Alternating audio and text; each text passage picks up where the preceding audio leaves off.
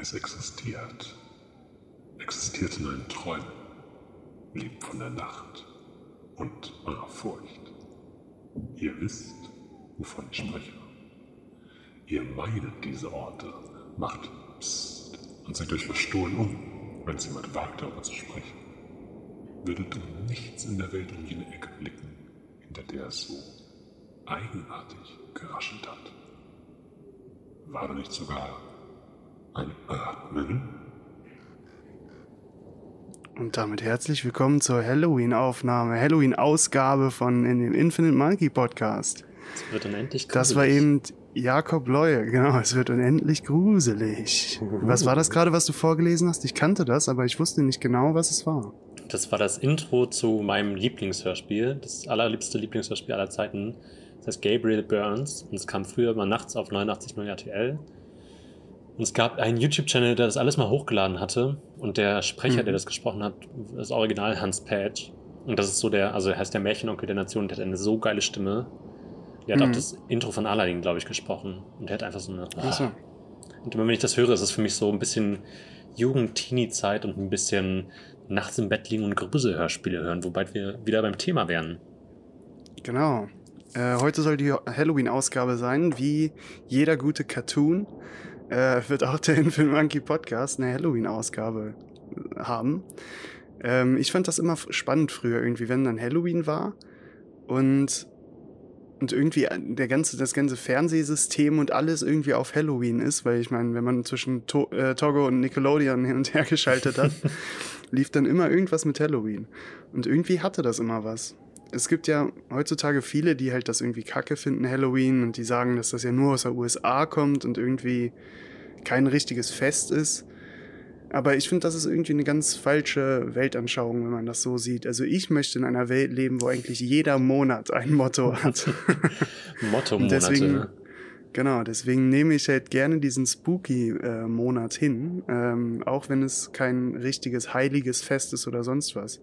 Wenn es Halloween nicht geben würde, würde das Leben ja einfach ganz normal weitergehen. Und dann ist es doch spannender, dieses ganze Spooky-Theme zu haben. Aber gleichzeitig mit Halloween ist auch Reformationstag, oder? War das nicht so? Oder einen Ja, Tag vorher genau. oder einen Tag danach, irgendwie so. Ja, Ja, auch gruselig damals für die katholische Kirche gewesen. Vielleicht deswegen entstanden. ja, genau. Auch eine Horrorvorstellung, die die Ja. dann hatten. Äh, hattest, hattest du Halloween irgendwie als Kind gefeiert? Wir können auch mal so mit gedämpften Stimmen reden. so ganz nah dran man ist sich man auch auf die Ambiente konzentrieren kann. Warte, wir sind mal leise und hören einfach nur mal in den Wald rein. Wow, unglaublich. Ähm, ich hatte damals. Ich hatte immer einen Fechtwettkampf zu der Zeit. Das Problem ist, wenn ich mich jetzt runterbeuge und näher ans Mikro reinspreche, im Nachsprechbereich, dann hörst du mich ja trotzdem leise, weil ich nicht näher an meinem Headset dran bin. Das heißt, die Atmo kommt bei dir gar nicht rüber. Deswegen werde ich jetzt nochmal weitersprechen. Okay. Also ich hatte, ich hatte damals immer einen Fechtwettkampf. Deswegen konnte ich nicht wirklich um die Häuser ziehen. Also als man so angefangen hat, so ähm, gefühlt, dass das cool war, dass man umgezogen ist. Und ich habe dann irgendwann ein einziges Mal meinen kleinen Bruder instrumentalisiert. Deswegen ist Halloween für mich selber immer schon so eine Gruselvorstellung. Es gab Mhm. nämlich ein Mädchen, in das ich in der ganzen Gymnasiumszeit so ein bisschen verknallt war. Also liebe Mhm. Grüße, Sophie Isabel Engel, falls du das hören solltest. Ich war damals schwer nicht verknallt. Ähm, und ich Ja. wusste, dass sie in meiner Nähe wohnt und ich habe quasi dann seine, also ich habe ihn vorgeschoben und wir haben dann bei ihr geklingelt. und damit ich sie sehen kann, was dann im Nachhinein so, okay, dann steht da halt so ein geschminkter 17-Jähriger mit Pickeln und seinem kleinen Bruder in der Hand und sagt, siehst du, was Ja. das auch ist? Und ich glaube, es gibt wenig Cooleres, um eine Frau zu beeindrucken, als mit seinem kleinen Bruder Halloween-Streiche zu spielen. Ja. Aber äh, deine Eltern oder so haben jetzt nicht immer gesagt, so, es ist Halloween, jetzt geht ihr mal rum. Oder Nee. so. Nee, gar nicht. Genau. Das war bei mir auch nicht so. Also meine Eltern hatten das nicht so nicht so forciert oder das war halt nicht so dann das Ding, was man dann so macht. Mhm. Äh, anders als, keine Ahnung, das ähm, mit dem, mit der, der Martinslauf? Nee. Wenn man mit der Laterne halt rumläuft. Martins Sprint. Haben, ja, genau. ähm, das haben Los, meine los. Eltern dann. ist kalt. oh Gott. Siehst du das Video Was dabei? denn? Nee, du siehst es nicht. Ach, schade. In der Atmo kam was uns gerade ein? Geist entgegen, ja. Ui. ja ich, tatsächlich erschreckt. Dann schiebe ich mal ein bisschen äh, dein Gesicht ein bisschen rüber. Den anderen Geist und dazu. gucke, gucke mir das andere Grauen an. ähm, bei mir war das auch so, dass das nicht so richtig äh, von meinen Eltern kam. Ich war allerdings halt in der, in der Grundschule, hatten wir das, glaube ich, schon gemacht. Mhm. Ähm, aber ich glaube nicht regelmäßig, dass wir irgendwie Halloween gefeiert haben. So. Wobei, nee, nee, also immer dann halt wann anders, ne? Weil ich meine, wenn Martinstag ist, ist, da ist er ja frei, also waren wir ja nicht in der Schule. Ich dachte, Martins Aber- ist doch später. Aber St. Äh, Martin? nee, ich meine, äh, Dings, die, ähm, Dings, äh, Halloween. Tag. Achso, ja. Reformation. Äh, Luther. ja, genau.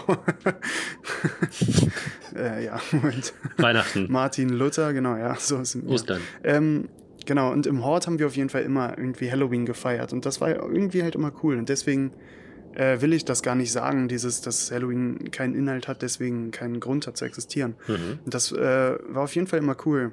Mit Verkleidungen und so, aber ich war immer sehr, sehr penibel. Wenn da irgendwer ein Kostüm an hatte, das nicht gruselig war, habe ich das einfach so gehasst. Einer ist einfach als Dalmatiner gegangen. Und ich dachte, er hätte das Prinzip nicht verstanden. Fasching kann man anziehen, was man will. Ja. An Halloween nur gruselige Nur Sachen. gruselig. Also er hat einfach schon Exhibitionisten. wieder das, das Dalmatiner-Kostüm angezogen.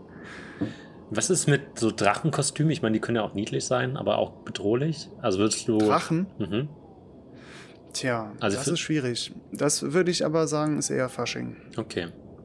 Also, so Geister ist schon sehr thememäßig, oder? Schon so Genau. Der Cosplay-Geist. Tod muss immer eine Rolle spielen. Das Warum? ist wichtig bei Halloween. Warum hat, also wann hat sich eigentlich dieser Kürbiskopf durchgesetzt? Tja. Weiß ich auch nicht genau. Also wahrscheinlich ist irgendwas äh, Amerikanisches, oder? Also Ja, vielleicht. Also vielleicht das die Tradition kommt bestimmt auch daher. vielleicht das, was von Thanksgiving übrig blieb. Ich weiß nicht mehr, wann Thanksgiving ist, aber ist ja auch in dem Dreh, Ja. glaube ich, vielleicht. Oder halt doch nicht. Vielleicht auch nicht. Findest du raus? Ja. Aber auf jeden Fall- Hast, hast du dich immer gerne ver verkleidet so? Oder hattest, hattet ihr auch solche Veranstaltungen? Also Fasching und halt irgendwie Ja, Halloween? Fasching halt. Also Halloween selten. Ja. Also dann Mhm. immer so als Vampir. Das war auf jeden Fall, wenn, wenn Halloween, die, Ja. das eine Mal, da bin ich als Dann Vampir warst du gegangen. immer Vampir. Ja, und dann so mit Haare grau ansprühen. Da, siehst du's? Oh, jetzt wieder weg. Oh Gott. Ja. Das ist im Wir finden Augenwinkel. das Geist noch. Wir finden das Geist noch. Ähm, Den Geist? Das den, Geist? Den Geist. Der, oh. Aber ich finde es genderneutral auch okay. Vielleicht ist es ja auch eine Sie. Who knows? Äh, ja, aber auf jeden Fall, also ich war da Vampir und eigentlich fand ich Vampir auch immer cool. So mit Zähnen drin und das Ja. konnte man so weiß schminken. Ich finde Verkleiden Hm. generell cool. Ja, ist recht einfach, weil du hast so viele Sachen, die halt Vampire haben. Also die Zähne, weißes Gesicht, irgendwas mit Blut, ein Umhang oder so. Das hat so viele, viele, ähm, ja, wie nennt man das? Ja, so, so Dinger. Sage ich jetzt einfach mal als Fachwort. Ich weiß nicht, ob das alle verstehen. Äh, ich hatte im Hort, das war irgendwie das coolste Kostüm, das mir auch in Erinnerung geblieben ist, dass ich einfach so cool fand. Äh, ich bin als Mumie gegangen. Hm. Und ich habe mich halt einfach in Klopapier Ja, eingewickelt, Klopapiermumie. einwickeln lassen. Die klassische. Und ich habe mich so cool gefühlt, aber ich meine, Klopapier, wenn man halt irgendwie, keine Ahnung, das vierlagige vom, vom Charming Bear oder so nimmt, dann, äh, das ist ja auch perforiert, also das reißt halt sehr, sehr schnell. Ich meine, dafür ist es halt auch da, dass man sehr schnell abreißen kann. Und dann hatte ich einfach so einen weichen Saum um mich rum, der an allen Stellen irgendwie anfing zu zerreißen. Ich fand's mega cool, aber ich sah wahrscheinlich einfach nur aus wie, wie der Charming Bär, der sich gerade zum Kampf vorbereitet oder so und seine, seine Rüstung anzieht. Gegen die Gummibärenbande. Ja, ist dieses Ja. Jahr ein bisschen schwer, glaube ich. Die Mumie ist heute nicht mehr so Trend. Stehen kurz vorm Lockdown Light, wie er genannt wird. Und bei mir ist auf Ja. jeden Fall das Klopapier schon alle. Ja, ja, Ja, genau, das so. äh, fängt jetzt wieder an. Ne? Ja. Nee, das, ja, dann müsste man mal so einfach nackt gehen.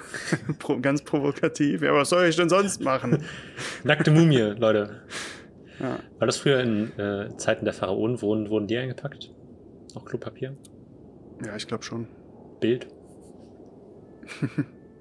Ich weiß nicht, wie, äh, wie viele Lagen haben die da benutzt dann eigentlich für, für die Mumien, für die Or Original-Mumien? Keine Ahnung, so dreilagiges dreilagig, Papyrus? Zweilagig? Oder so kratziges, einlagiges? Das, was es in den Schulen immer gab, dieses, was so einfach nur braun ist wie Pappe. Ja. Wahrscheinlich auch Pappe war. Mhm. Oh, ist gruselig.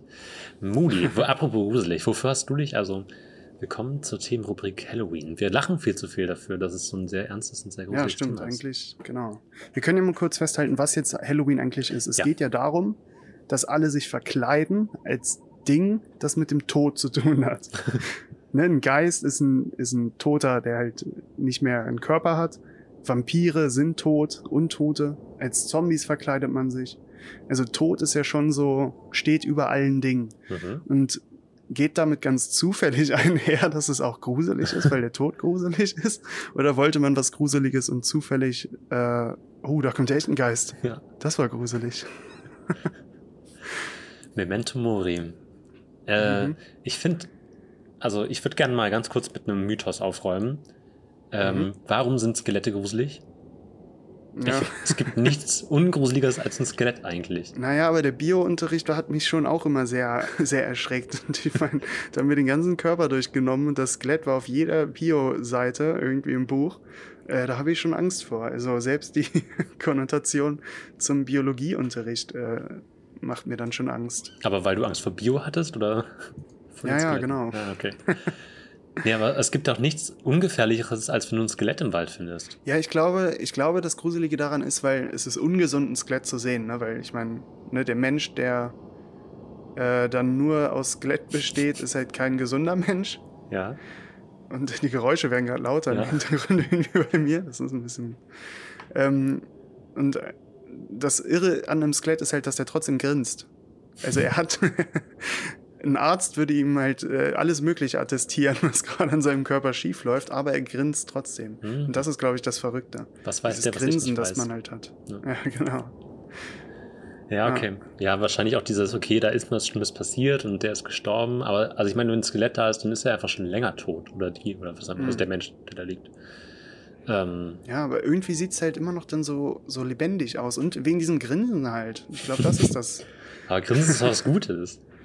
Ja, es gibt ja unter, unter Paris diese Unterwelt. Disneyland. Ähm, wo. Äh, genau. genau, das ist dieser eine Bereich vom Disneyland. Da gibt es einmal irgendwie Space Mountain und das äh, Frontierland und dann unten noch diese Katakomben, die Krypta, wo die ganzen Skelette liegen. Äh, Alcatraz. äh, hast du das schon mal gesehen, diese Katakomben von Paris? Nee. Ich kenne das, Das nur ist aus halt Moskau. also wirklich ein Tunnel unter, den, unter, unter Paris, Mhm. wo Milliarden, nein, wahrscheinlich nicht, wo viele, wo unendlich viele äh, Knochen liegen und Schädel halt auch. Also da äh, Originalschädel von toten Menschen. Hm. Und da kann man Führungen durchmachen. Äh, ist halt einfach so eine krasse Krypta irgendwie. War das früher ein Gefängnis? Oder es gab da früher vor Paris so auf jeden Fall große Gefängnisanstalten, wo Leute einfach nur reingeschmissen wurden. Ja, kann sein, so Irrenanstalten. Mhm. Dann hat man die Ähm, einfach sterben lassen. Ja, wahrscheinlich. Oder irgendwas aus der Pestzeit vielleicht. Ah, okay. Wobei die Köpfe da unten sind alle sehr schön aufgesortiert, also alle in einer Linie. Ich glaube, das hat man sich zu Pestzeiten nicht, äh, hat man nicht so gemacht. Vielleicht war das wirklich eine Psychiatrie und es, da waren halt irgendwie so ein paar OCD-Leute dabei, die dann, okay, jetzt haben wir diese Schädel, aber das, die können nicht so dämlich rumliegen. Ja. Ihr sterbt zu unordentlich. Scheiße, ja, und dann haben die die geordnet. Ja. Aber Pest ist auch ein großes Thema, was man eigentlich mal in Halloween mit einbeziehen könnte. Diese ganzen Legenden von Geisterschiffen und so sind ja ganz schön real. Also Geisterschiffe existierten ja wirklich. Also Schiffe, die irgendwo angelegt sind, also irgendwo an Land äh, kamen, Mhm. äh, auch in irgendeinen Hafen gefahren sind oder so und alle an Bord waren tot. Mhm. Und das ist halt eine ziemlich krasse Vorstellung. Ich hatte letztes Mal ja schon erzählt, dass die Menschen im Mittelalter sehr, sehr christlich waren und immer mit der Apokalypse gerechnet hatten. Und äh, wenn dann sowas dazukommt, dann kann man sich halt vorstellen, was, was die davon halten. Ähm, und das ist auf jeden Fall sehr, sehr, sehr interessant. Also die Vorstellung, dass du halt irgendwie gerade einfach deine Hafenarbeiten machst, da kommt ein Schiff ran, das nicht bremst, sondern einfach in den Hafenkai ballert.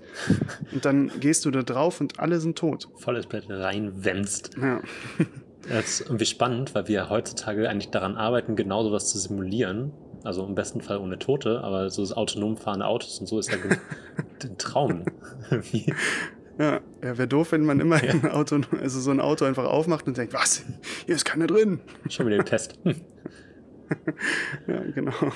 Alle von Tesla und die Aber- aber ja. Ja, und, die, und die, deswegen die Pest ist ja purer Horror. Da spielt ja alles eine Rolle, äh, was wir eben zusammengefasst haben. Da wird es Skelette überall gegeben haben, Tote, äh, Leute, die aussehen wie Zombies, Leute, denen nachgesagt wird, dass die Menschen essen, vielleicht auch Menschen, die wirklich Menschen essen, weil keine Nahrung mehr produziert wird. Menschen, die Zombies essen. Ähm, genau. Die Ärzte sahen ja seltsam ein- aus. ja. Hatten da diesen Schnabel. ja, ja, genau, diese äh, Plague Doctors Ja. gab es zu der Zeit, ja. Ah, Ich glaube, ich Ja. wäre auch so ein Black Doctor geworden. Ja, einfach weil. Das, das denke ich mir auch momentan. muss halt auch ein Arzt sein. Ja, das sieht doch keiner unter der Maske. Stimmt. Aber so momentan Das- auch. Also es sieht doch einfach so cool aus. Wenn man eine Maske aufhat, sieht man immer cool aus. Ja. Warum will denn das niemand? Ja, stimmt. Vor allem die Masken könnte man ja heute einfach voll gut verkaufen, oder? Also einfach nur für Stilgründe irgendwie ein bisschen, bisschen Terror machen. Und vielleicht ein kleiner, dann könnte man halt Halloween im Kleinen halt doch feiern, wenn man zum Edeka geht. Einfach so eine Plague Doctor Kostüm. Ja, Ich glaube, ich glaub, das ist lustig. würde vieles ersparen. Ja. Darf ich das machen? Jetzt mit so einem Maskenschnabel, also mit so einem Schnabelding vorbeikommen und sagen, hallo, den Apfel bitte Stimmt. und eine Mate. Ja, auf jeden Fall wollte ich das noch äh, loswerden mit diesen Geisterschiffen. Und vor Island wurden äh, oft welche, welche gesehen. Und äh, weil natürlich Island sehr exponiert im Meer liegt und die viel Kontakt mit, mit Schiffen hatten. Und es gibt auch noch moderne Schiffe, die einfach äh, sterben, also wo einfach die ganze Besatzung einfach stirbt. Mhm. Und die Vorstellung, dass halt so ein Schiff dann einfach so auf dich zuschwimmt, du denkst so, yo, haltet mal an, bitte. Hallo. Es hält nicht an, du guckst nach, wer da ist und alle sind tot. Mhm. Das ist krass. Und da muss man doch einfach als mittelalterlicher Mensch an Geister und ähnliches glauben. Ja. Also vor allem, wenn da halt dann noch die Pest ist, die halt auch das ganze Dorf auslöscht, wo das Schiff gerade gelandet ist. Wenn das vorher. Also, äh, Oder wenn die Zeit, also das ist ja so ein Omen, wenn das Schiff da in deinen Hafen reinkabautzt ähm, hm. und danach, irgendwie so drei Tage später, stirbt dein Dorf an der Pest, dann ist es ja so das Schiff des Teufels, was gekommen ist, um Ja. alle und so. Genau. Ja. Als ob halt auch irgendwie die Geister von denen auferstanden Ja. sind und jetzt Rache suchen oder so. Oder es, es ähnelt ja wie so ein Piratenschiff, das anlegt und alles tötet, wo die landen und dann wieder wegfährt. Nur dieses Wegfahren ist wahrscheinlich nicht passiert. Aber es gab auch keinen, der das dokumentieren konnte, weil das, die ganze Stadt ist wahrscheinlich dann tot. Vielleicht, ja. Ja. Glaubst du an Geister? Nee, nee. ich meinte auch schon, nee und. Ähm, nee, Ja. ich meinte auch schon in der letzten Folge, dass ich auch nicht an Gott glaube oder an die Existenz eines Gottes. Mhm. Deswegen. Nee, nee, glaube ich nicht. Also wenn du so durch einen dunklen Wald gehst oder so, hast du eigentlich von nichts Angst. Doch, äh, Weil es ziemlich. gibt ja nichts. Ich habe doch vor Wildschweinen und Füchsen und so. Also ich hab ne, hatte da vor drei Sommern oder so ein relativ einschneidendes Erlebnis, in dem ich mich fast im Wald Mhm. verlaufen habe. Und da war auch nur so eine Sumpfgegend und es war so, es ist halt schneller Nacht geworden, als ich dachte. In einem Ja. heimischen deutschen Wald? Ja, ja, in der Mecklenburgischen Mhm. Seenplatte. Und dann dachte ich auch so, Aha. naja, schon creepy. Wenn du weißt, dass Ja. hier irgendwie rechts und links Sumpf ist und du siehst halt nichts mehr. Ich war, ich war äh, letzte Woche im Wald mit einem Kumpel. Ähm, einfach so, irgendwie hatten wir nichts vor und dann sind wir in den Wald gegangen, äh, spazieren und da wurde es dann auch schon dunkel. So 18 Uhr oder so war dann so, wo wir am tiefsten im Wald drin waren und dann wurde es halt dunkel. Und wir hatten dann so einen Jägerstand gesehen in der Entfernung und wollten dann da hochgehen. Mhm. Und als wir runterkamen, dann war es sehr dunkel, haben wir den Weg nicht mehr gefunden, der zurückführt. Also mit all unseren Sinnen konnten wir diesen Weg nicht finden. Mhm. Wir haben dann so eine kleine, also wie man das ja manchmal so sieht, dann so ein, so ein Weg, wo so Bäume ein bisschen weiter weg stehen, aber es ist so viel Laub auf dem Boden, dass es kein richtiger Weg ist. Da sind wir dann so durchgegangen und dann irgendwann hatten wir erst gemerkt, dass das nicht der richtige Weg ist. Und oh, als wir dann zum, zur Orientierung wieder diesen Jägerstand gesucht haben, haben wir ihn einfach nicht gefunden. Wir sind mehrmals am selben Baum vorbeigekommen. Mhm. Also es war alles exakt so, wie, wie man halt aus Geschichten kennt. Und ähm, ich meine, wir hatten Handys dabei, es war nie tatsächliche Gefahr. Aber ich dachte in dem Moment, das kann jetzt noch gut eine halbe Stunde dauern, bis wir wieder auf dem Weg sind, weil wir hatten halt nur die Handy-Taschenlampen auch dabei. ja. Und das war äh, schon ziemlich gruselig. Und die ganzen Geräusche, die dann entstehen in den Bäumen und so, das, jedes Knarzen von einem Baum, äh, die knarzen ja, das weiß man irgendwie selten, aber die knarzen extrem laut. Ähm, das, man kann das dann so voll nachvollziehen, wie dann so Gerüchte entstehen und halt so ähm, Sagen gestalten und so sich vorgestellt werden. Ja, und das ist auf jeden Fall ganz nachvollziehbar alles. Und je weniger ähm, aktiv der Sehsinn ist, desto schärfer werden ja alle anderen Sinne, um das zu kompensieren. Und dann ja. wird halt plötzlich alles gefühlt lauter und intensiver. Du hm. spürst irgendwie den Waldboden mehr und ja, ist schon. Und dann, also ich meine, vor 50 Jahren wäre es halt wirklich eine gruselige Begebenheit, wenn du halt kein Handy hast. Und dann plötzlich ja. im Wald stehst und denkst, fuck, ganz schön dunkel. Ja, genau, ja. Dann muss man ja halt so lange weitermachen, bis man halt raus ist oder man schläft da an der Stelle. ja, und dann ja. Wölfe gibt's wieder. Mhm. Wird wieder gefährlich. Ja. Und von der, der Wald wird wieder gefährlich. In der Stadt wird man vom Virus getötet und im Wald leben die Wölfe. Ich würde gerade sagen, beides fängt mit W an, aber tut's nicht. das ist noch gefährlich. Ja, wir haben, äh, um dieser Folge noch ein bisschen Format zu verleihen, äh, unsere Gruselmomente unseres Lebens ähm, zusammengefasst in einer geschmackvollen Vier-Punkte-Liste. Ja. Äh, die können wir einfach mal ab, äh, abarbeiten. Ähm, da entstehen wahrscheinlich dann auch Geschichten zu, die wir dann ein bisschen ausschmücken können. Die gruseligen vier, vier, vier. Irgendwie so. Möchtest du anfangen mit deinem vierten Platz? Ja, mein vierter Platz ist halt, also, das war in meiner Kindheit. Ich habe früher, so in meinem Teenie-Alter, in einem großen Loft gewohnt, in so einer alten Seifenfabrik mit meinen Eltern. Was jetzt mhm. fancier klingt, als es war, aber es war, also von meinem Zimmer bis zum Bad waren es 25 Meter, sehr langer Weg. Und es war sehr, sehr dunkel. Vor allem das kurze Stück vom Bad war eigentlich mal stockdunkel, vor allem wenn man das Badezimmerlicht ausgemacht hat. Ähm, und es war halt so ein langer Schlauch sozusagen, den ich langlaufen musste, bevor ich wieder in meinem Zimmer war. Und ich hatte immer das Gefühl, dass in diesem, also eher dieses Gefühl, das wahrscheinlich auch alle irgendwie nachvollziehen können, dass wenn du der Dunkelheit den Rücken zudrehst, dass dann plötzlich irgendwas da erscheint. Und dann bin ja. ich immer schneller gelaufen. Ich wollte halt auch nicht rennen, um meine Eltern aufzuwecken, aber ich bin halt immer sehr, sehr schnell dann gelaufen, bis ich unter meiner Bettdecke war. Und dann dieser klassische, die Bettdecke ist safe. Also es ja. ist weniger Grusel, aber also dieser, diesen Moment, dass irgendwas ja, ja, hier nee. im Nacken sitzt und dann liegst du im Bett und denkst dir so, oh, geschafft, ich lebe noch. Ja, ja ich glaube, das kann jeder nachvollziehen. Das war auch bei mir so ein Moment, meine Oma hatte auch so einen langen Flur und ich habe das auch, wenn ich auf Toilette war, dann habe ich immer Licht ausgemacht und dann den ganzen Flur mhm. runtergesprintet, wieder ins Wohnzimmer, wo dann äh, Oma, Opa und mein Bruder saßen. Und äh, da war das erste Mal, dass mein Opa dann gesagt hatte, äh, na, hast du Angst vor den Monstern? Und das war so der erste Moment, wo ich gemerkt habe, dass das nicht nur meine eigene Wahrnehmung ist, dass das halt gruselig ist, sondern halt, dass das irgendwie alle so sehen mhm. und alle irgendwie dieselbe Erfahrung mit dieser Dunkelheit immer haben. Äh, aber das ist schon komisch, ja. Das, geht dir das aber heutzutage auch manchmal so? Hm, manchmal auf jeden Fall noch. Dass Wenn man dran denkt, ne? Also so ja. im Alltag überhaupt nicht, aber wenn man irgendwie gerade so gedacht hat, ja, okay, Licht aus, der Flur ist lang und dann kommen irgendwie diese ganzen Gedanken. Ich kann mir das auch immer dann richtig gut vorstellen. Also ich, äh, oder wenn ich im Bett liege und irgendwie ein Fuß rausguckt oder so und ich mir dann kurz denke oder mir irgendein Bild einfällt, was gruselig war, was ich am Tag gesehen habe, äh, dann habe ich auch irgendwie Panik und mache mein Bein dann schnell wieder unter die Decke. Das war mein Platz 5. Ja. Äh, 4. 4, genau. Äh, mein Platz 4 ist äh, Schlafen im Hort. mhm. äh, wir hatten im Hort dann so mal eine, eine Nacht gemacht, wo wir da geschlafen haben. Ah. Und äh, was ich halt mega cool finde, weil die ganzen Erzieher und so, die haben das ja von sich aus gemacht und äh, halt auch ihre Nacht dafür verbraucht. Äh, fand ich auch damals schon irgendwie un unbegreiflich, weil das hat die so auf so eine freundschaftliche Ebene gehoben, weil das jetzt nicht mehr nur deren Job ist, sondern halt, mhm. ne, das machen die jetzt so gerne äh, für uns. Und das fand ich auf jeden Fall immer cool. Und da war dieser Moment, wo wir äh, nachts, also meistens wir so als kleine Jungsgruppe, sind wir durch den durch die Kita dann gelaufen. Also es war halt der Hort zusammen mit so einer großen Kita.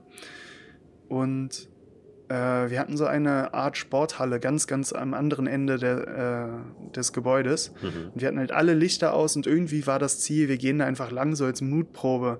Und wir alle halt so als kleine, äh, wie, wie alt ist man dann? Neun, ja, neun Jahre alt, acht Jahre oder so haben halt gesagt, ja, es gibt ja keine Geister, also wir können hier einfach durchgehen und so, ne, da wird ja nichts passieren. Das Ding war aber, dass irgendwie ein paar Monate davor oder so in der Kita eingebrochen wurde. Und das war noch in unseren Köpfen drin, dass da halt ein Einbrecher sein könnte. Und dann sind wir zu dieser Sporthalle gegangen und da war so ein Glasfenster drin und irgendwer, der vorne war, hat dann immer gesagt, wow, da ist jemand hinter mhm. dem Glasfenster. Und man dachte so, ja, der lügt halt eh und ich bin da lang gegangen und denke so, ja, ist halt nichts. Und dann kommen halt auf einmal alle von vorne angerannt und rennen halt panisch weg und ich so, ja, aber da ist ja nichts. Und je weniger Leute mir dann entgegenkamen und ich gemerkt habe, dass ich gleich der Erste bin, der vorne steht, dachte ich, ja, ja, aber rennen kann ich ja trotzdem mal. sicher ist sicher. Also ich weiß, dass da nichts ist, aber ich renne trotzdem ja, mal weg. Genau. und dann hat man halt immer so getan, ja, da ist ja überhaupt nichts, aber ist halt trotzdem vor Angst weggerannt. Ja. Ist ja so ein bisschen dasselbe, ne? Man weiß eigentlich, da ist nichts, aber dann, ja. Wobei da ja wirklich jemand gesagt hat, da ist was. Und dann mussten die Erzieher halt dann am Ende auch nochmal hingehen und gucken, dass da wirklich niemand ist. Und die Erzieher sind auch weggerannt. Ja.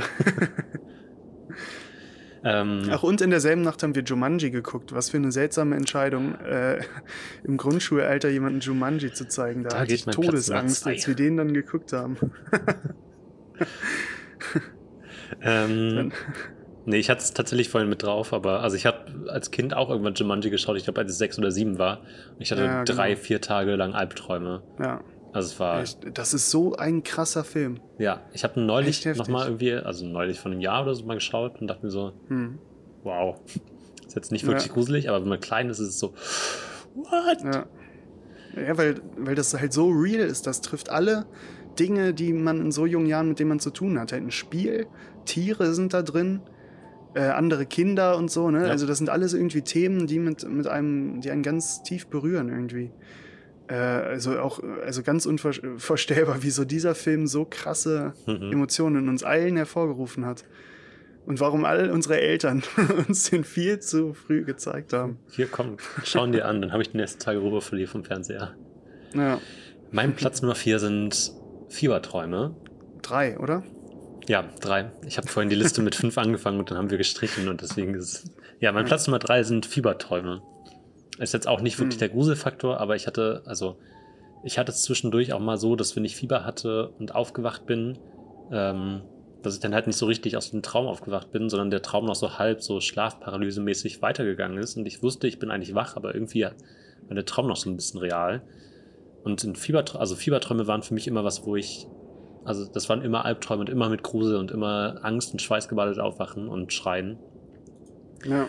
Ähm, und mir ist neulich aufgefallen, dass ich eigentlich selten Albträume habe ähm, und Fieberträume gar nicht mehr.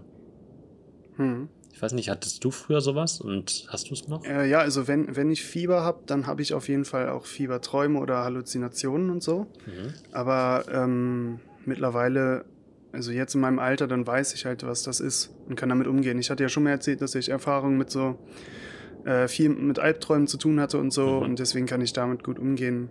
Okay. Dann ist es nicht so eine Angst, sondern halt eine Aufregung und, ein, und das nervt dann einfach.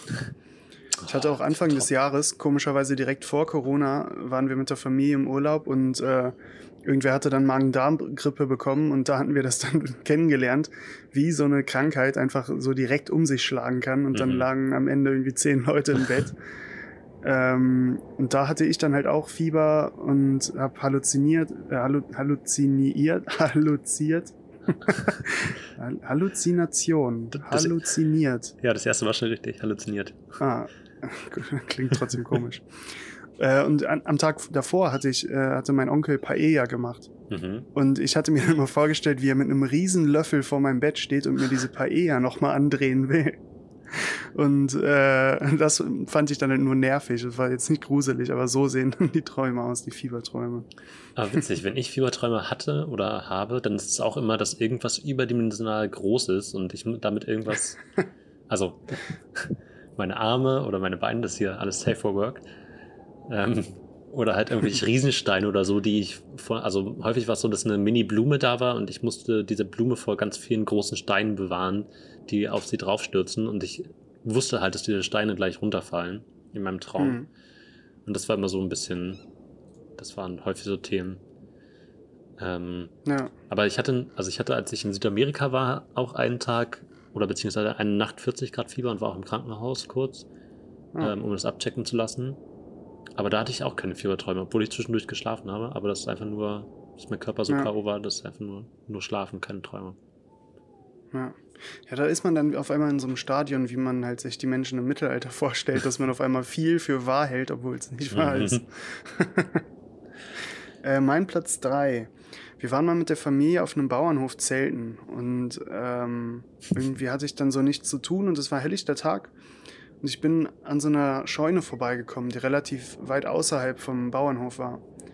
Ähm, und ich gucke in die Scheune rein. Es war ganz, also, das war halt ein Sommertag, also alles eigentlich sehr hell. Aber deswegen wirkte die Scheune von innen noch viel, viel dunkler. Und ich gucke da so rein, drehe mich dann wieder um und wollte weggehen und dann höre ich, wie jemand von hinten meinen Namen sagt. Ganz Mhm. eindeutig. Also ich war überhaupt nicht erschreckt in dem Moment, weil ich meine, hat jemand meinen Namen gerufen, der wollte was von mir, deswegen drehe ich mich um. Und da war weit und breit kein Mensch. Es war kein Mensch da. Ich habe überall nachgeschaut, es war kein Mensch da. Aber ich ein Bär. Hey Alex. Ein Papagei. äh, nee, ich hatte dann halt rumgeguckt und da war keiner. Ich hatte auch nochmal gerufen, gefragt, ob irgendwer da ist, aber da war halt keiner. Äh, und das war eine tiefe, erwachsene Stimme. Also ich dachte irgendwie mein Vater oder der Bauer, der da irgendwie jetzt wollte, dass ich da weggehe oder so. Und das ist halt immer noch unerklärlich für mich. Ich verstehe natürlich, dass da nichts gewesen sein kann, aber Mhm. wieso habe ich mir in dem Moment so realistisch vorgestellt, dass mich gerade jemand da gerufen hat? Ähm, das war einer der wenigen Momente, wo ich mit äh, übernatürlichen Begegnungen hatte. Paranormal. Ich werde nach den Listen auch noch eine Geschichte erzählen, die tatsächlich mir so passiert ist. Mein Genau, aber das war ja, genau, Ja. das war mein Platz 3. Das ist auf jeden Fall, ja, so paranormale Sachen hatte ich, glaube ich, nie wirklich. Mhm. Aber ich habe da auch Bock drauf, muss ich sagen. Ich, ich bin immer auf der Suche nach sowas. Okay. Machst du auch so Gläserrücken? Was? Machst du auch so Gläserrücken und sowas alles?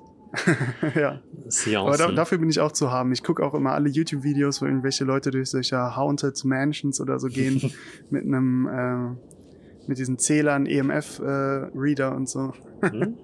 Dafür bin ich zu haben, auch wenn ich weiß, dass es fake ist. Mein Platz Nummer zwei ist ähm, das große Krabbeln. Der Film von Pixar. Ich fand die Ja. Heusch also diese Heuschrecken, die da kommen, diese Riesendinger. Ich fand die so gruselig. Ich hatte richtig, richtig doll Angst vor denen. Ähm, Ja. Mehr gibt es auch dazu nicht zu sagen. Es hat mich nicht weiter beschäftigt, aber ich konnte mich gerade, als ich das geschrieben habe, daran erinnern, dass ich Ja. die einfach richtig, richtig creepy fand. Aber ich habe mich eben auch dran erinnert, dass ich das, dass da irgendwas war. Und ist das nicht so, dass. Also da geht es ja um Ameisen und Mhm. war da nicht irgendwie so, dass die. Erst waren da Heuschrecken und dann kam noch irgendein größerer Gegner oder so? Wespen? Nee, irgendwie, weiß ich nicht. Auf jeden Fall habe ich mich erinnert, dass ich auch irgendwas daran mega gruselig fand. Also entweder diese Heuschrecken oder noch irgendwas anderes. Und genau, einen Vogel gab es da ja auch immer, Ja. der so die größte Gefahr Ja. war. Und den fand ich irgendwie auch mega gruselig. Ja, die Heuschrecken kommen irgendwie so durch den, durch den Boden sozusagen in diesen Bau rein. Also sie springen so durch und machen so Löcher und es war so, Gott, davor habe ich mich reden. Ja. Hatte ich Angst. Ja, war, glaube ich, auch ein krasser Film. Hm. Es gibt ja das große Krabbeln und dann gibt es noch Ants. Das sind zwei Filme, die sich sehr ähnlich sind. Und beide irgendwie sehr, sehr gut. Weil diese ganze Ameisenthematik ist ja sowieso höchst interessant, dass die einfach einen ganzen Staat da haben. Ja. Und was für Filme man da alles drüber machen kann, ist halt äh, unendlich. Und dieses ganze, ich meine, die Heuschrecken wollen ja eigentlich auch nur so ein totalitäres Regime oder so auf, aufbauen und die äh, Ameisen versklaven oder so. Also höchst brisante Themen. An dieser Stelle nochmal kurz der Hinweis für unseren Film-Podcast Infinite Ants. Da werden wir jetzt jede, Genau. jede Woche über Ameisendokumentation berichten. Ja. Aus unserem Ameisenbaum. Ja. Antenne Ameisenbau. Ameisenhügel. Antenne Ameise. Äh, mein zweites Gesicht, äh, ich weiß nicht, ob dir das was sagt, äh, das ist das Ohngesicht. Nee. Ähm, und zwar ist das eine Figur aus dem Film Shihiros Reise ins Hm, Zauberland. Ja. Und da gibt es einen Typen, der immer Oh, oh sagt und äh, halt krass gruselig aussieht. So ein äh, schwarzer Schatten mit einer weißen Maske. Ja. Ja, doch. Und ähm, in dem naiven mitteleuropäischen Glauben, dass Zeichentrick gleich Kinderfilm ist, äh, habe ich den halt auch sehr, sehr früh gesehen. Also ich habe ihn im Kino gesehen ähm, und fand dieses Ohmgesicht extrem gruselig. Das ist so ein bisschen so ein verwirrter Geist irgendwie, ähm, der eigentlich nicht da sein soll, wo er da ist und von allen da halt eigentlich rausbefördert werden will, aber man versteht nicht, wieso der Gru äh, warum der Mhm. böse sein sollte. Mhm. Und ich glaube, zu einem Zeitpunkt, äh, nee, das war was anderes. Genau. Nee, der ist ja auch eigentlich gar nicht so richtig böse. Genau, das war, glaube ich, auch so das. Man, also ich hatte nämlich auch mal das Gefühl, dass der irgendwie so böse ist und eine böse Absicht hat, aber eigentlich halt nur, weil er ein bisschen creepy Ja. aussieht, habe ich dem das zugeschrieben, aber eigentlich war der, glaube ich, nicht wirklich böse. Ja. Aber doch, ich glaube, da gab's doch, ich glaube, da gab's so einen Moment, wo der irgendwie abgedreht ist. Der Also dieser große Moment ist ja, wo, wo so ein großer äh, Wassergeist oder so in, den, in dieses Badehaus kommt. Das spielt ja alles in so einem äh, Badehaus. Mhm. Und das ist so ein großer Matschtyp. Und da, ähm, das ist so der gruseligste Moment, fand ich auch mega gruselig als Kind. Und halt dieses Ohngesicht, das halt wirklich äh, abnormal gruselig einfach ist. Aber kann, hat es nicht auch so ein Maul noch unter der Maske und das ist eigentlich kann Ja, genau. fressen oder so? Ja, genau, irgendwas hat der. Aber vielleicht verwechsel ich das auch halt mit diesem, mit diesem Matschtypen. Ah. Ähm, der, hat, der war irgendwie der gruseligste Faktor. Ich hatte den Film letztens nochmal gesehen irgendwie. Aber ich erinnere mich auch, dass der irgendwas gefressen hat. Also ja, muss, muss man nochmal gucken, ob der tatsächlich böse ist. Aber gruselig ist er alle Fälle. Ähm, ich, also ich fand diese ganzen ähm, Studio Ghibli, ich habe damals, glaube ich, das Wandelnde Schloss oder was gesehen im Kino. Hm. Und da ist auch dieser, also das sind halt keine Kinderfilme. Auch wenn es, also genau wie du Ja. halt meintest, es sind halt Zeichentrickfilme, aber nicht unbedingt Kinderfilme, weil die schon sehr komplex sind und auch nicht so die klassischen Charaktere haben, die wir kennen, mit Gut und Böse und Grimms Märchen und so, sondern halt alles ein bisschen Ja. diffuser. Ja, Ähm, genau. Ja, ich fand das auch auf jeden Fall, das finde ich, da habe ich auch ein paar Nächte von geträumt. Finde ich auch sehr gruselig. Hm. Ja. Ich habe leider keinen, keinen anderen Studio Ghibli-Film gesehen. Weil heutzutage, wenn man an andere, an moderne äh, Filme gewöhnt ist, dann ist das alles zu langsam für einen, habe ich das Gefühl. Also ich habe echt äh, bei Shihiros Reise, das habe ich vor ein paar Monaten erst wieder gesehen, äh, manchmal wäre ich fast echt einfach eingeschlafen, weil das so viele ruhige Sachen gibt, die natürlich auch schön sind, aber ähm, ja, manchmal nervt einen das ja auch, wenn es einfach nur so sehr geduldig und ruhig ist. Es gibt die jetzt aber, glaube ich, mittlerweile alle bei ähm, Netflix zu sehen. Ja, glaube ich auch. Und in der Zeit habe ich versucht, dir rauszusuchen, meinen Platz Nummer 1, und ich schicke ihn dir auch gleich. Mhm. Ähm, aber ich, das glaube ich sind ja alles keine Videos und das ist nur abgefilmt vom Bildschirm. Aber was soll's, ich muss jetzt herhalten dafür. Äh, hier klein machen, wir sind immer noch bei Discord. Shoutout an Discord an der Stelle. Supportet uns. Mein Platz Nummer 1 ist James und der Riesenpfirsich. Das ist ein Kinderfilm, wird auch so betitelt. Und es gibt da ein Nashorn, das diesen James immer bedroht. Ähm, Das ist so ein bisschen Tim Burton-esque, der ganze Film. Und den habe ich auch als Kind im Ja. Fernsehen geschaut. Und dieses Nashorn ist einfach so unfassbar gruselig animiert. Also, wenn man sich heute anschaut, ist es eher trashig, aber wenn man das so als Kind geschaut hat, muss ich so ein. Also, schaut es euch mal an. Ah ja. Ich Und- sehe es gerade. Äh, es kommt immer aus Wolken, aus einer bedrohlichen Wolkenwand, die sehr schnell näher kommt, die sich aufbaut. Ja. Und in diesen Wolken entwickelt sich dann mit glühenden Augen und blitzumzuckt ähm, ein Nashorn. Und man sieht es halt, glaube ich, nie richtig. Aber das ist halt so der immerwährende Gegner. Und das ist halt so übermenschlich groß. Mhm. Und hat so ganz tiefrote, dunkle Augen. Ja. Oder ja, so gelbe Augen. Ja. Ja, ist schon gruselig. Boah, das sieht aus wie ein heftiger Film. Ich habe noch nie was davon gesehen. Der ist eigentlich ganz cool. Das ist so eine Mischung aus Puppen und Animation. Und Ja, also so Das sieht ein bisschen aus wie äh, Augsburger Puppenkiste. Und ich glaube, ähm, Tim Burton war auf jeden Fall, hat mitproduziert, war glaube ich nicht der Regisseur, aber auf jeden Fall Executive Producer oder sowas. hm. Ja, ist Hm. ein bisschen. Ah, da kommt, jetzt sehe ich es einmal ganz mit den Blitzen und so. Ja, ist schon gro- ah, Das ist für einen Kinderfilm schon echt heftig. Ja, Von 1996. ja. Naja, das war mein Das Platz war Nummer dein- eins. Davon habe ich, Und dann Platz Nummer eins. dann hatte ich immer Okay. riesengroße Angst vor Pfirsichen und dass irgendwann so ein scheiß Nashorn vorbeikommt und meine Familie tötet. Davor hatte ich mal Angst. Hm. Ja. Äh, für meinen Platz 1 äh, nehme ich mir meine Gitarre zur Hand und gucke, ob ich äh, viele Leute aus unserer Generation jetzt in ein Trauma zurückversetzen kann. Mhm. Ich hoffe, ich verkacke es nicht.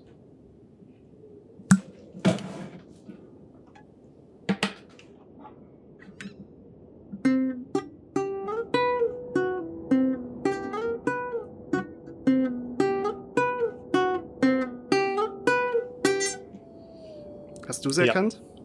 Also ein bisschen Es ist natürlich die Melodie von äh, Pokémon, Pokémon, der die Stadt Lavandia, Lavandia. genau, der Turm. Ähm, wozu, genau, der, äh, um das zu, für alle zu erklären, die äh, das Pokémon-Spiel nicht gespielt haben, in dem allerersten Pokémon-Spiel, ähm, das ja eigentlich sehr fröhlich ist, gibt es die eine Stadt, wo ein großer Turm steht, wo ähm, der einfach ein Friedhofsturm ist für alle Pokémon, also für quasi Haustiere, Ja. äh, für abgerichtete Haustiere. Und da in diesem Turm kann man auch Geister dann sehen, gegen die man dann kämpft. Und das ist auch schon zum Teil gruselig, weil das so eine ganz, ganz neue Spielmechanik dann war, die man irgendwie nicht kannte und deswegen nicht genau wusste, was man jetzt von diesen Geistern erwarten kann. Und das hat mir extrem Angst gemacht. Und viel schlimmer dabei war noch, wenn man dann später von dem Lavandia-Syndrom gehört hat Mhm. gibt es auch einen Wikipedia-Artikel zu. Und äh, das Lavandia-Syndrom, ich lese mal die erste Zeile vom Wikipedia-Artikel vor. Das Lavandia-Syndrom ist eine moderne Sage basierend auf der ersten Generation der Pokémon-Spielreihe. Diese besagt, dass die Musik, welche in der Stadt Lavandia gespielt wird, verantwortlich für den Suizid hunderter Kinder in Japan im, Früh im Frühjahr des Jahres 1996 sei. Und man kann sich halt vorstellen, dass aus einer Sage ganz schnell ein Fakt wurde und auf deutschen Schulhöfen auch dieser Fakt dann verbreitet wurde, äh, dass diese Melodie verantwortlich war für den Tod vieler Kinder in Japan. Und die Musik ist auch einfach brillant und äh, sehr, sehr gruselig. Und sehr 8-Bit. Ja, genau. ich weiß auch nicht, wie gut ich es gerade gespielt habe. Vielleicht hat es nicht jeder erkannt. Nee, ich hab's erkannt. Ich wusste Ja. sofort, was du meinst. Ja, fand ich, also ich habe Pokémon erst später gespielt und nie mit Kopfhörern, deswegen konnte ich, glaube ich, nicht so nachvollziehen. Achso, ja. Ähm, es gibt auch noch eine Sache an Pokémon, die ich sehr, sehr gruselig fand. In der ersten Generation konnte man durch eine Kombination von Tätigkeiten Mhm. ähm, ein Pokémon fangen, das es eigentlich gar nicht gibt. Und zwar ist das halt was, was die Entwickler, also Nintendo, da halt eingebaut hat, oder Game Freak eher, äh, eingebaut hat, hat ne, wie so ein typischer Bug, so ein Developer-Ding, was die irgendwie da haben, um bestimmte Sachen zu testen. Heutzutage hätte man das rausgepatcht, damals konnte man das ja nicht rauspatchen, sondern es musste im Spiel drin sein und man konnte das Pokémon Missing No fangen. Das war einfach nur ein Brei aus Pixeln, Mhm. und äh, genau, man äh, musste halt ganz viele Dinge machen. An den Ort reisen, da die Tasten drücken, dann an den Ort reisen, da eine andere Kombination an Tasten drücken. Und dieses Pokémon, wenn du das gefangen hast, was nie, also es ist halt nicht wirklich ein Pokémon, sondern es erlaubt dann halt den Entwickler bestimmte Dinge zu tun, um halt bestimmte Stadien des Spiels auszuprobieren. Aber mit dem Pokémon ist es halt möglich, irgendwie zu cheaten, die, deine Pokémon hochzuleveln oder ähnliches. Aber wenn du mit dem Pokémon kämpfst und es stirbt im Kampf, dann äh, besteht eine große Wahrscheinlichkeit, dass dein Spielstand gelöscht wird, weil man halt mit einem Tool hantiert, was nur für Entwickler gedacht hat. Oder wenn man das Pokémon irgendwie heilt oder so, ne, im Pokécenter oder auf eine Box im Po- im, äh, in dem Computer, also wenn man das einlagert, äh, dass dann irgendwie der Spielstand einfach gelöscht wird. Und als Kind wirkt das ja wie so eine ganz, ganz böse, diabolische Tat, ne? als ob das Pokémon dich persönlich gerade angreifen möchte. Nicht, dass das in der Welt gerade irgendwie um sich greift, also nicht in der Pokémon-Welt, sondern das kommt quasi ja wirklich aus dem Spiel raus und zerstört dir deinen Spielstand. Es greift in dein persönliches ganz- Leben ja. ein. Und diese Vorstellung, ohne das Verständnis, dass das gerade halt nur so ein Tool ist für Entwickler eigentlich, und auf Deutsch halt noch besser, weil da steht halt Missing No, also fehlende Nummer eigentlich. Aber das versteht man als Kind natürlich nicht. Und dann heißt es einfach Missingo oder so, so habe ich es immer genannt, Missingo. Und äh, das wirkt dann wie ein ganz, ganz gruseliges äh, Geschöpf, das halt so zwischen Realität und Pokémon-Welt hin und her äh, wackelt. Eigentlich auch voll das ähm, pädagogische Ding, so für, um die Ambivalenz zu erklären. So einerseits kannst du halt damit deine Pokémon unendlich Ja. kräftig machen, andererseits kannst du halt dein ganzes Leben sofort zerstören. Man spielt mit dem Feuer. Ja, so mit großer Macht kommt auch große Verantwortung. Ja. Spider-Man in a nutshell. Missing Und das Go. war's jetzt ja schon, ne? Ja, genau, das war jetzt unsere Top 4 Liste. Top 4 auch perfekt äh, zur Pokémon, Ja. äh, zum Pokémon-Abschluss. Perfekt. Wir haben die Top 4 besiegt. Ähm, ich habe noch was, also eigentlich auf die Vorbereitung auf diese Folge wollte ich was raussuchen, denn ich habe im Geschichtsstudium, ähm, da hatten wir einen Kurs, wo wir, wo es halt um Archivarbeit ging. Mhm. Und wir sollten halt in deutsche Arch Archive gehen und was zu ähm, Suizidfällen herausfinden. Mhm. Das heißt, man meldet sich bei einem Archiv an, guckt, was die im Katalog haben und bestellt sich dann eine bestimmte Akte, die aus 1600, 1700, 1800 oder so stammt. Und ähm, wir sollten dann eine Akte finden und die im Unterricht dann vorstellen. Und eine, und äh, genau, es ging halt grob um Suizidfälle. Meine Akte war dann recht unspektakulär. Es gab einfach einen Mann, der sich halt ähm, 1790 umgebracht hat, selbst erschossen hat mit einem Gewehr. Und äh, da hatte ich halt das Original dann vorliegen. Ich habe das Original angeschaut, umgeblättert ne? Mhm. und dann halt versucht, die Schrift zu entziffern. Das ist ja halt auf Sütterlin geschrieben. Und dieses ganze Thema Suizidfälle ist ja schon sehr gruselig. Ne? Also Mhm. es geht halt tatsächlich um Menschen, die sich umgebracht haben. Äh, Im Mittelalter stand das natürlich auch in Verbindung mit dem Teufel und ähm, äh, den Verlust der gesamten Familienehre meistens. Mhm. Und äh, das alles ist halt auch schon sehr gruselig. Und eine Kommilitonin, und die habe ich kontaktiert und hab, wollte halt äh, vielleicht ihre Arbeit zu der Quelle bekommen. Denn die hat eine Quelle vorgestellt, in der ein Mann sich, ähm, der war ein Fischer, Mhm. auch ein bisschen Alkohol hat, spielte da wohl eine Rolle. Und der hat sich ähm, nach einem Streit den Kopf fast komplett abgeschnitten. Also mit einem sehr beherzten äh, Messerschlitz hat er ähm, halt seine ganzen, seinen ganzen vorderen Hals durchgeschnitten Mhm. und hat sich halt so das Leben genommen. Äh, es wurde auch gesagt, dass der ähm, ein bisschen verrückt ist und manchmal wirres Zeug redet und ähnliches. Und das äh, wurde dann vom, vom Priester oder vom Pfarrer oder wie auch immer ähm, so ausgelegt, dass der halt besessen war von Dämonen. Mhm. Und das war dann halt so, das wurde dann einfach so gesagt, gab dann halt keine Beweise oder so. Ähm, und dann wurde der Fall geschlossen. Und dann war es so, dass die Frau dann aber zwei Tage später zum, zu dem Richter gekommen ist und noch was eingereicht hat. Und zwar hat die Notizen gefunden von ihrem Mann. Und dann waren halt auch in der Originalakte, die meine Kommilitonin gesehen hat, eine Zeichnung von einem Skelett, das an einem Galgen hängt das Mhm. dieser Typ gemalt hat. Und drumherum ganz wirre Sachen. Mhm. Also er hat Sachen geschrieben, drumherum, also auch ähm, auf, äh, auf äh, Deutsch, also nicht irgendwie Latein oder ähnliches, aber es ist auch komisch, dass jemand überhaupt, ein Fischer halt, dass der Mhm. überhaupt schreiben kann, ist schon seltsam. Und dass der sich dann da irgendwie noch ausdrückt auf ganz künstlerische Art. Also nicht äh, in genormter Schrift hat er geschrieben, sondern ganz wild übers Papier rüber und in der Mitte halt dieses Skelett an einem Galgen. Äh, und diese Zeichnung ist sehr ausdrucksstark. Und wenn man diesen ganzen Fall kennt, dann ist das halt äh, irgendwie extrem gruselig, wie, wie das alles zusammenkam. Und ich wünschte, ich hätte es jetzt hier gehabt, um auch das Bild zeigen zu können. Äh, vielleicht kann ich das noch nachreichen, sobald ich äh, herausfinde, welche Kommilitonin das war, weil das ist das Problem. Ich weiß nicht mal, wie die heißt Okay. oder so. Es scheitert gleich Ja. am Anfang. Aber ja, es Genau. kann ja natürlich sein, dass der irgendwie geistig verwirrt war. Und es gibt einige Fälle, in denen Leute, also gut, das eine hat mit dem anderen nichts zu tun, aber in denen Leute dann halt in dem Moment ähm, durch die Übermannung von geistiger Umnachtung ähm, den Bezug zu ihrem Körper und zu Schmerzen und so weiter und so fort verlieren und dann halt, also ich kenne nur ein Beispiel von jemandem, der in seiner Psychose halt Pistolenschüsse ausgehalten hat und einfach weitergelaufen ist, obwohl jeder andere Mensch, also jeder wache Mensch in dem Moment unter Schmerzen zusammengebrochen wäre und der halt einfach weitergelaufen ist. Ähm, und vielleicht hatte der auch in dem Moment so eine Umnachtung, dass er sich halt fast den Kopf abgeschnitten hat. Ja. Ja, sowas äh, kann das sein. Ja. Aber das ist halt krass, ne? Und dann, also für die Kommilitonin halt auch, die halt wirklich im Archiv sitzt, diese Mhm. Akte kriegt. Und das eine noch krassere Sache ist auch, dieses Messer, was der benutzt hat, das lag bei der Akte bei.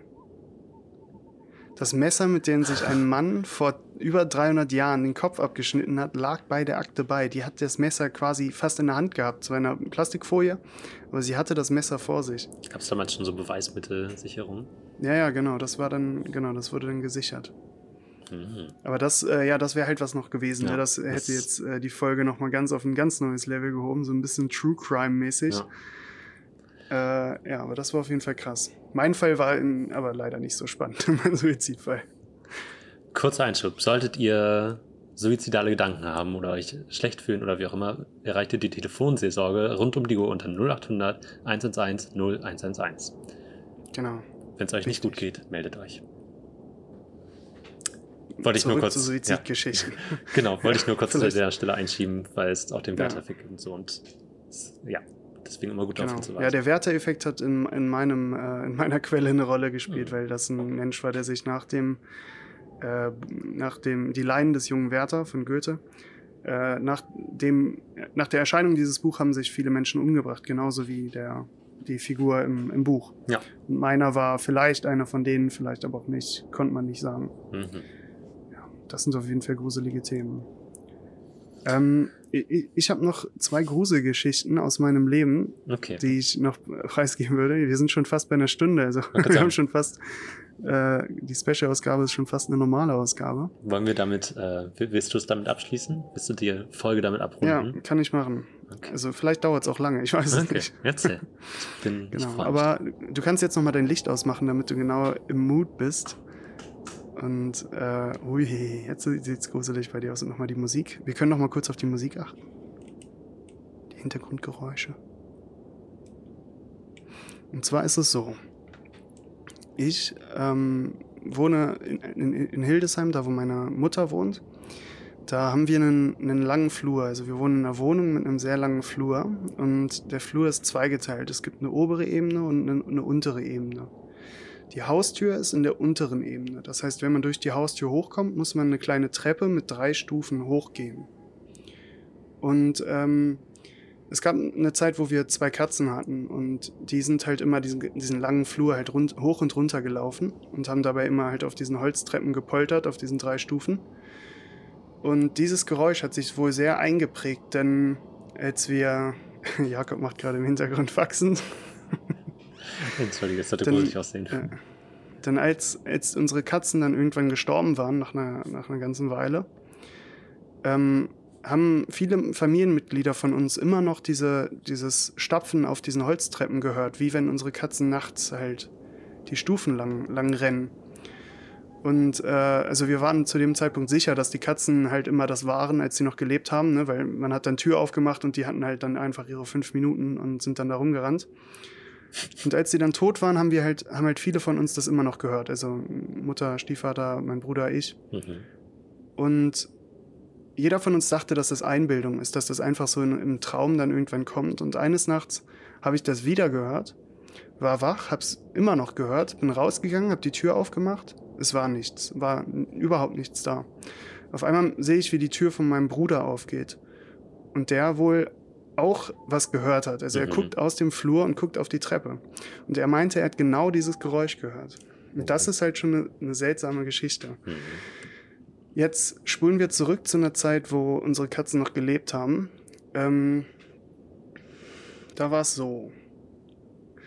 Ich und mein Bruder waren ganz am Ende des, dieses langen Flurs in einem Zimmer. Da hatten, saßen wir, da hatten wir einen Fernseher und haben da gezockt wahrscheinlich.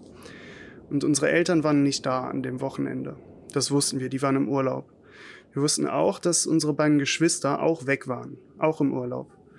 Also es war niemand, der einen Schlüssel zu dieser Wohnung hat in, in Hildesheim. Und äh, dann saßen wir da, haben gezockt und auf einmal hören wir, wie unten die Tür aufgeschlossen wird. Und es war halt nachts, 12 Uhr ungefähr, Mitternacht. Oder ja, 11 Uhr ungefähr, kurz vor Mitternacht. Und ähm, wir haben uns halt beide angeguckt und überlegt, nee, Moment, Mama ist im Urlaub, unsere Geschwister sind im Urlaub, wer kann das denn sein?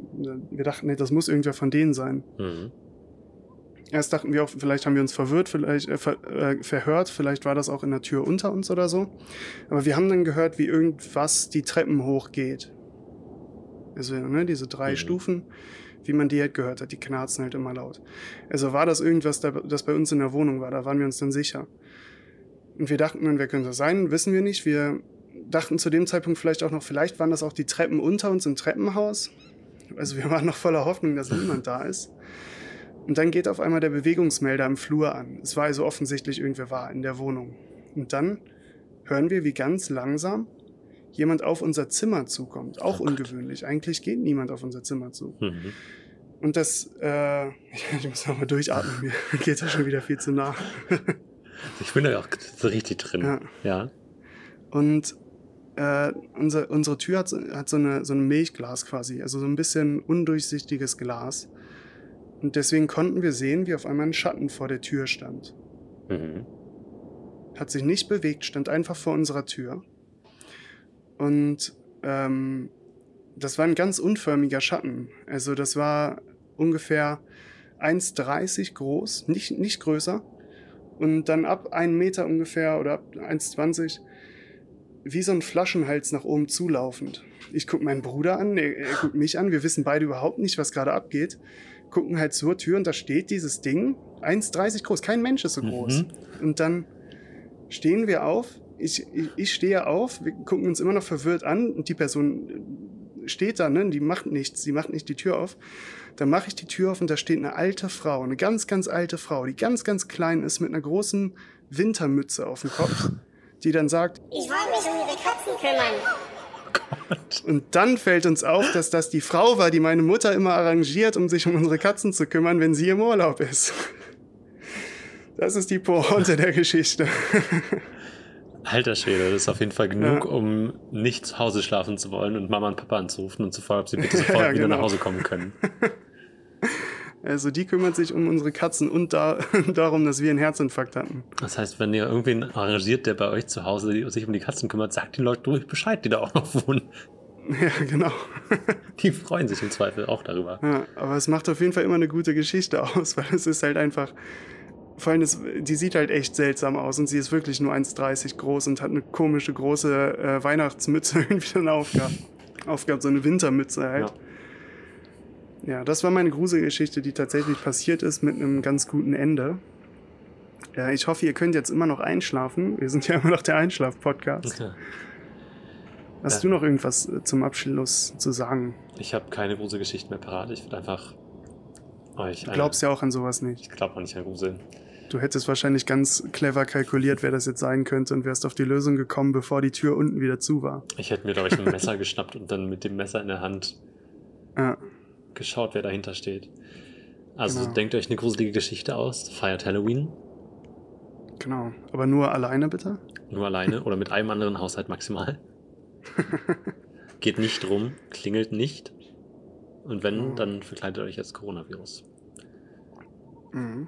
Und achtet auf äh, herrenlose Schiffe, die an euren Häusern vorbeifahren. Und, Da steckt die Pest drin. ja. Und herrenlose. Und spielt nochmal vielleicht eine Runde Pokémon oder so jetzt im Lockdown. Und kümmert euch um Lavandia City. und findet das Pokémon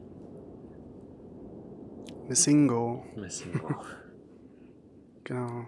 Bleibt gesund. Damit wünsche ich euch noch eine ganz, ganz schaurige äh, Restwoche, bis ja die nächste Folge Infinite Monkeys kommt. Und da habe ich ein Thema, über das ich, da- das regt mich so auf, das werde ich da von mir geben. Ich wollte es eigentlich jetzt machen, aber ein Thema hat mich so aufgeregt in der letzten Woche. Da muss ich drüber reden. Also hört auf jeden Fall die nächste Folge. Tschüssi.